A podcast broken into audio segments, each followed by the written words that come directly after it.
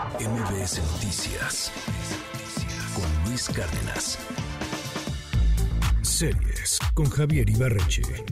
¿Qué tal Luis? Muy buen día. Em, hoy quiero recomendar una serie que yo pensé iba a ser solamente para fans del fútbol, pero no podría estar más equivocado y está ideal para verse además en una sentada. Hoy les quiero recomendar el documental que sacó Netflix sobre David Beckham va de lo siguiente. Eh, bueno, para poner en contexto a la gente que por alguna extraña razón no sepa quién es, pero antes de que existieran Messi o Ronaldo, hablando ni siquiera de calidad futbolística, sino de poder mediático, existió David Beckham. Desde joven soñó con jugar para el Manchester United, un gol de más de media cancha lo colocó en el camino para volverse una leyenda, eventualmente se casó con Victoria Beckham, no con Posh Spice, una de las Spice Girls, y para finales de los 90, principios de los 2000, Beckham era una de las personas más famosas del planeta y él y Victoria, como pareja, eran realeza mediática.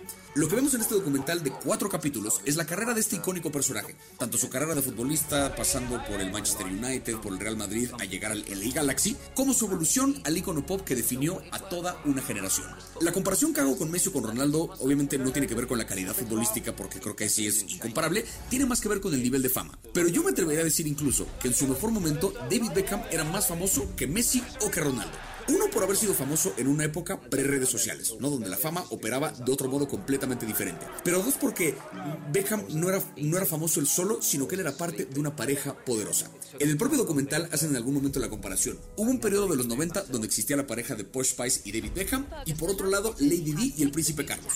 A ese nivel de fama. Yo agregaría incluso con la diferencia de que en la pareja de David y Posh Spice, los dos miembros de la pareja eran queridos, contrario a Lady Di y el príncipe Carlos. O sea, pero me refiero a que tenían ese nivel de poder mediático. Y esto que me resultó fascinante del documental, que a la par que revisa la carrera futbolística de Beckham, tanto dentro de un club como con su selección, como toda su historia como deportista, revisan también su evolución como estrella y la manera en que las dos cosas se conectan. Cuando empieza a salir con Posh Spice, de pronto ya no solo es un jugador de fútbol, ya recibe la atención de un actor de Hollywood. O sea, sus triunfos se los van a celebrar mucho más, pero sus fracasos también se los van a reprochar con mucha mayor fuerza. Cuenta el propio Beckham, por ejemplo, esta historia me pareció fascinante, que previo un partido contra Argentina, Victoria lo llamó para decirle que estaba embarazada. Y fue justo en ese partido donde Beckham perdió la cabeza contra un jugador argentino, Simeone, que se volvió después técnico del, eh, del Atlético de Madrid, y expulsaron a Beckham. E Inglaterra terminó perdiendo ese partido en penales contra Argentina, en una época en la que el asunto de las Malvinas seguía además bastante fresco, y el país entero, toda Inglaterra culpaba a Beckham y la cosa se puso fea. Porque de nuevo, estamos hablando de una estrella que ya había trascendido lo de la figura del futbolista y era un ícono de la cultura popular. El país entero lo odiaba y se lo hacían saber con mucha vehemencia,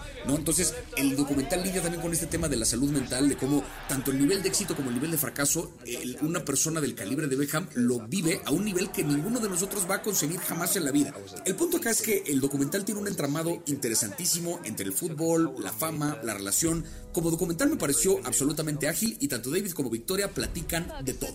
Y ni siquiera me metí tanto con lo de su relación, que lo cuenta también el documental, lo abordan bastante y hay todo otro chisme. Pero quizá creo que lo más valioso también para llevarlo un poco al contexto de ahora es recordar lo poderoso que es Beckham como figura y tomar en cuenta que pues hoy en día él es dueño de un equipo, el Inter de Miami, que es donde actualmente juega Messi, que es un equipo que es poderoso porque en su momento Beckham se fue del Real Madrid al LA Galaxy. O sea, su sola presencia convirtió una liga que en ese momento era bastante mediocre en una de las ligas más lucrativas del planeta y eso te habla del nivel de fama que tiene esta persona, por lo mismo creo que vale la pena revisar el documental.